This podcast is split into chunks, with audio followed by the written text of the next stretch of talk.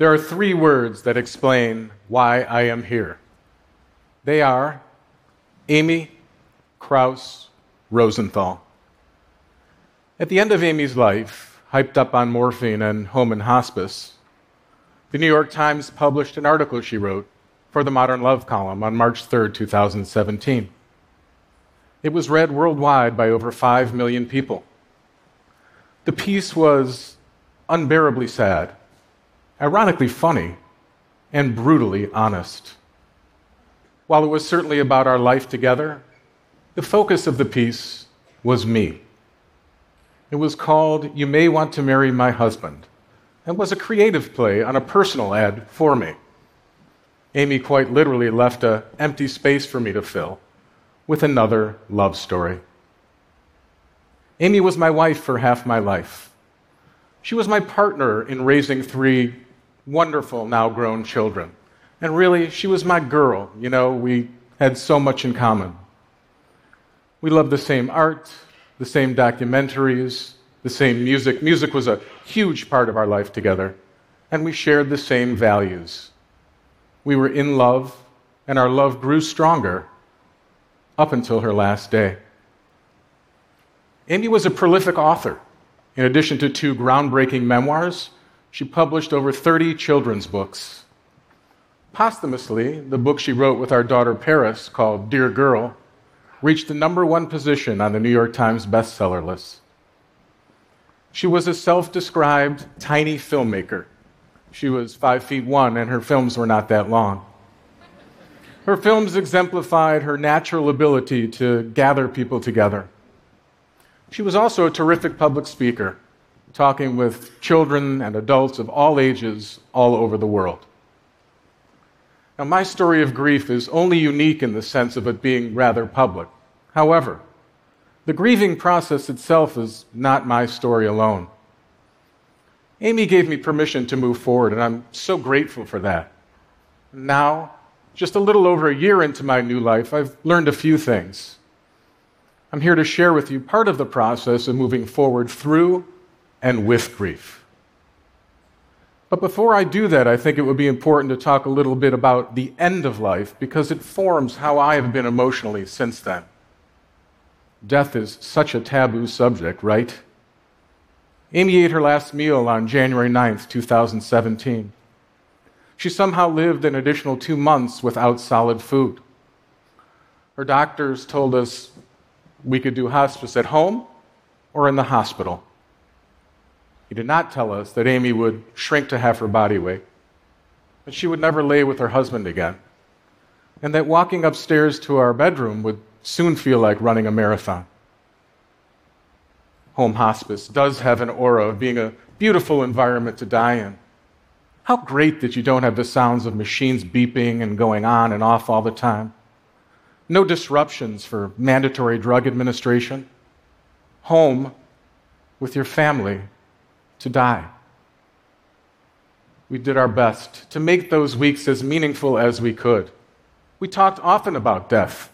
Everybody knows it's going to happen to them, like for sure. But being able to talk openly about it was liberating. We talked about subjects like parenting I asked Amy how I could be the best parent possible to our children in her absence. In those conversations, she gave me confidence by stressing what a great relationship I had with each one of them and that I can do it. I know there will be many times where I wish she and I can make decisions together. We were always so in sync. May I be so audacious as to suggest that you have these conversations now when healthy. Please don't wait. As part of our hospice experience, we organize groups of visitors. How brave of Amy to receive them, even as she began her physical decline. We had a Krouse night. Her parents and three siblings, friends and family were next. Each told beautiful stories of Amy and of us. Amy made an immense impact on her loyal friends. But home hospice is not so beautiful for the surviving family members. I want to get a little personal here and tell you that to this date, I have memories of those final weeks that haunt me. I remember walking backwards to the bathroom, assisting Amy with each step. I felt so strong. I'm not such a big guy, but my arms looked and felt so healthy compared to Amy's frail body. That body failed in our house. On March 13th of last year, my wife died of ovarian cancer in our bed. I carried her lifeless body down our stairs, through our dining room, and our living room to a waiting gurney to have her body cremated. I will never get that image out of my head. If you know someone who's been through the hospice experience, acknowledge that. Just say you heard this guy Jason talk about how tough it must be to have those memories and that you're there if they ever want to talk about it. They may not want to talk, but it's nice to connect with someone living each day with those lasting images. I know this sounds unbelievable, but I've never been asked that question. Amy's essay caused me to experience grief in a public way. Many of the readers who reached out to me wrote beautiful words of reflection. The scope of Amy's impact was deeper and richer than even us and her family knew. Some of the responses I received helped me with the intense grieving process because of their humor. Like this email I received from a woman reader who read the article declaring, I will marry you when you are ready, provided you permanently stop drinking. No other conditions. I promise to outlive you. Thank you very much. Now, I do like a good tequila, but that really is not my issue. Yet, how could I say no to that proposal? I laughed through the tears when I read this note from a family friend. I remember Shabbat dinners at your home and Amy teaching me how to make cornbread croutons. Only Amy could find creativity in croutons. On July 27th, just a few months after Amy's death, my dad died of complications related to a decades long battle with Parkinson's disease. I had to wonder how much can the human condition handle? What makes us capable of dealing with this intense loss and yet carry on? Was this a test? Why my family and my amazing children? Looking for answers, I regret to say, is a lifelong mission. But the key to my being able to persevere is Amy's express and very public edict that I must go on. Throughout this year, I have done just that. I have attempted to step out and seek the joy and the beauty that I know this life is capable of providing. But here's the reality those family gatherings, attending weddings, and events honoring Amy, as loving as they are, have all been very difficult to endure. People say, I'm amazing. How do you handle yourself that way during those times? They say, You do it with such grace. Well, guess what? I really am sad a lot of the time. I often feel like I'm kind of a mess. And I know these feelings apply to other surviving spouses, children, parents, and other family members. In Japanese Zen, there is a term shoji, which translates as birth death. There is no separation between life and death other than a thin line that connects the two. Birth, or the joyous, wonderful, vital parts of life, and death, those things we want to get rid of, are said to be faced equally in this new life that I find myself in, I am doing my best to embrace this concept as I move forward with grieving. In the early months following Amy's death, though, I was sure that the feeling of despair would be ever present, that it would be all consuming. Soon I was fortunate to receive some promising advice. Many members of the Losing a Spouse Club reached out to me one friend in particular, who had also lost her life partner, kept repeating, Jason, you will find joy. I didn't even know what she was talking about. How was that possible?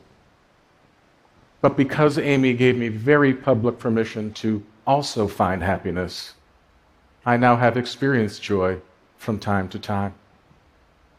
There it was, dancing the night away at an LCD sound system concert, traveling with my brother and best friend or with a college buddy on a boys' trip to meet a group of great guys I never met before. From observing that my deck had sun beating down on it on a cold day, stepping out in it, laying there, the warmth consuming my body. The joy comes from my three stunning children. There was my son Justin, texting me a picture of himself with an older gentleman with a massive, strong forearm and the caption, I just met Popeye, with a huge grin on his face. There was his brother Miles walking to the train for his first day of work after graduating college. He stopped and looked back at me and asked, What am I forgetting? I assured him right away, You are 100% ready. You got this. And my daughter Paris, walking together through Battersea Park in London, the leaves piled high, the sun glistening in the early morning on our way to yoga. I would add that beauty is also there to discover. I mean, beauty of the wabi sabi variety, but beauty nonetheless. On the one hand, when I see something in this category, I want to say, Amy, did you see that? Did you hear that? It's too beautiful for you not to share with me. On the other hand, I now experience these moments in an entirely new way. There is the beauty I found in music like the moment in the newest Manchester Orchestra album, when the song The Alien seamlessly transitions into the sunshine. Or the haunting beauty of Luke Sital Singh's It's Killing Me, whose chorus reads, And it's killing me that you're not here with me. I'm living happily, but I'm feeling guilty. There is beauty in the simple moments that life has to offer a way of seeing the world that was so much a part of Amy's DNA. Like on my morning commute, looking at the sun reflecting off of Lake Michigan, or stopping and truly seeing how the light shines at different times of the day in the house we built together. Even after a Chicago storm, noticing the fresh buildup of snow throughout the neighborhood, or peeking into my daughter's room as she's practicing the bass guitar. Listen, I want to make it clear that I'm a very fortunate person. I have the most amazing family that loves and supports me. I have the resources for personal growth during my time of grief. But whether it's a divorce, losing a job you worked so hard at, or having a family member die suddenly or of a slow moving and painful death, I would like to offer you what I was given a blank sheet of paper. What will you do with your intentional empty space, with your fresh start? Thank you.